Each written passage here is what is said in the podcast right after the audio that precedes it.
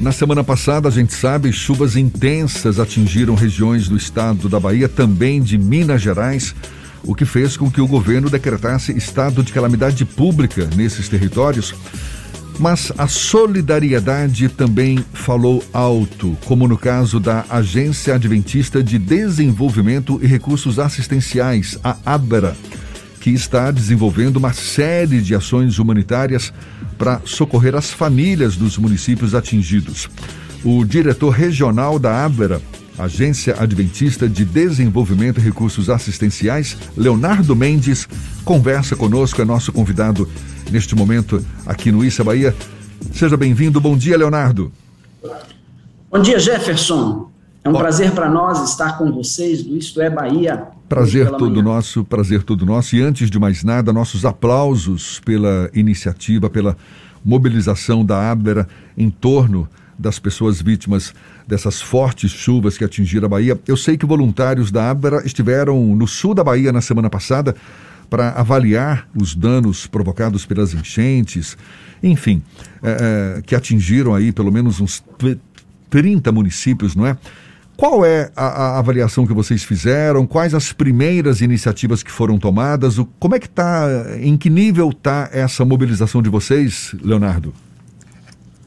Então, Jefferson, é, a, a, primeira ação de, de, grande porte que nós tivemos foi o de providenciar é, o insumo necessário que até então é, a região estava pedindo, né, principalmente o município de Jucuruçu, e o povoado de Nova Alegria, tá? E nós levamos aproximadamente 43 mil litros de água para a população, que naquela ocasião é, recolhia água da chuva para consumo.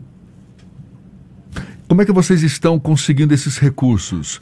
A mobilização está contando com gente de fora também? Como é que as pessoas podem ajudar, Leonardo? Interessante sua pergunta. É, essa primeira frente foi uma iniciativa da Igreja Adventista, ok? E da própria agência é, regional Bahia, ok? É, nós apuramos aí o equivalente a 50 mil reais e esse valor foi integralmente aplicado na aquisição de água potável para a população. É, juntamente a, este, a esta iniciativa, abrimos uma, uma conta específica para receber recursos de doadores, ok? Esses doadores hoje usam uma chave de Pix, é o sos.adra.org.br, com o intuito e o objetivo de captação de recursos agora já de uma outra frente, né?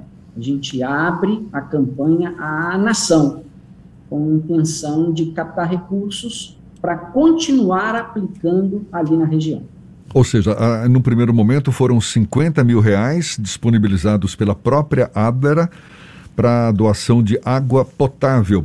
Vocês têm uma estimativa de quanto será ainda necessário para continuar nessa ação de ajuda às vítimas da região lá no sul do estado, Leonardo? Então, Jefferson, hoje água potável, a, a região está abastecida, né?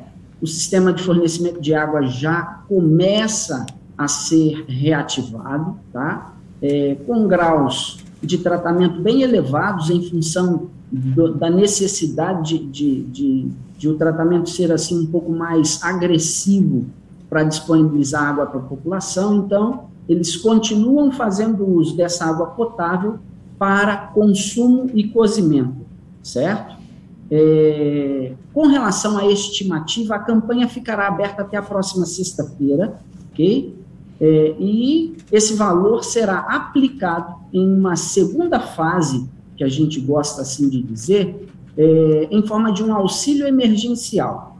E esse auxílio emergencial será disponibilizado é, usando como critério dois fatores. O primeiro deles é justamente o fato das famílias terem sido afetadas pelas águas, e o segundo é preencher um pré-requisito mínimo aí, que é o, o CAD único, que é um medidor socioeconômico das famílias que estão envolvidas ali no, no trágico acidente que aconteceu na região.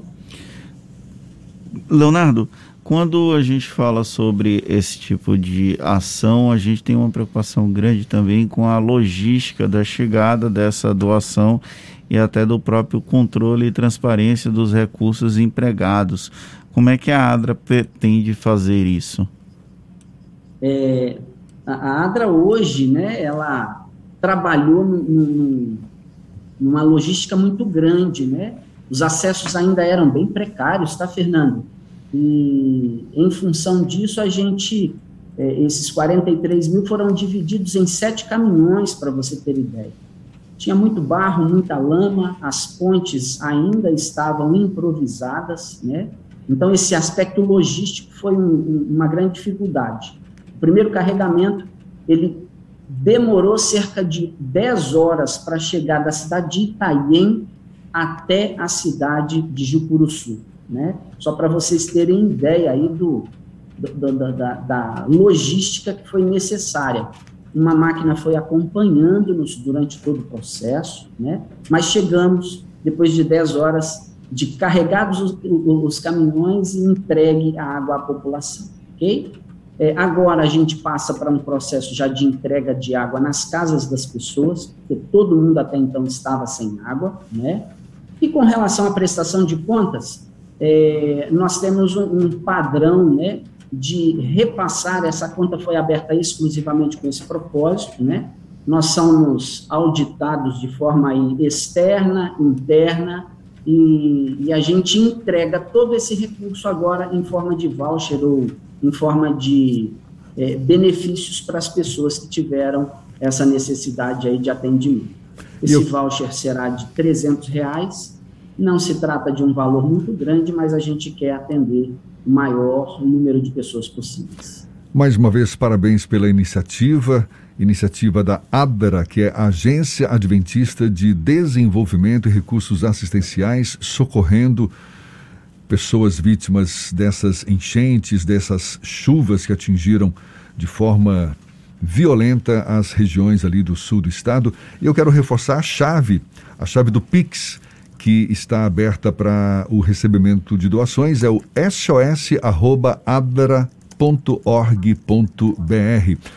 Leonardo Mendes, diretor da Abra, muito obrigado pela sua disponibilidade, que vocês continuem sendo bem-sucedidos nessa empreitada. Um prazer tê-lo aqui conosco. Bom dia e até uma próxima, então. Bom dia. Agora, 8h41 na Tarde FM.